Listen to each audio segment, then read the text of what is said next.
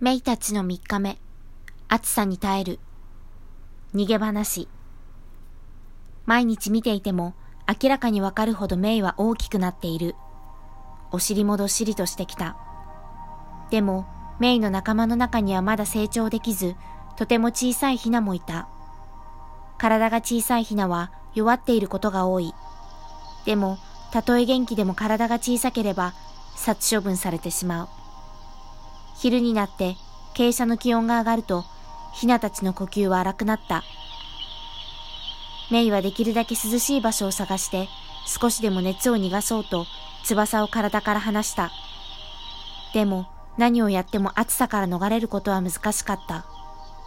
傾斜の気温が下がるまで、ヒナたちはただ耐えるしかない。メイ、体重 90g。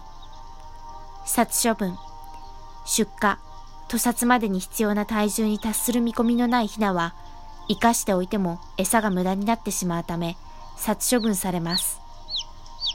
殺処分は首をひねる、床に叩きつけるなどの方法で行われています。傾斜の温度。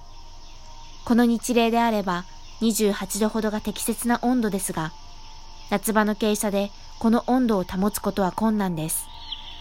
熱死することもあります。養鶏業における暑熱での死亡は一般的です。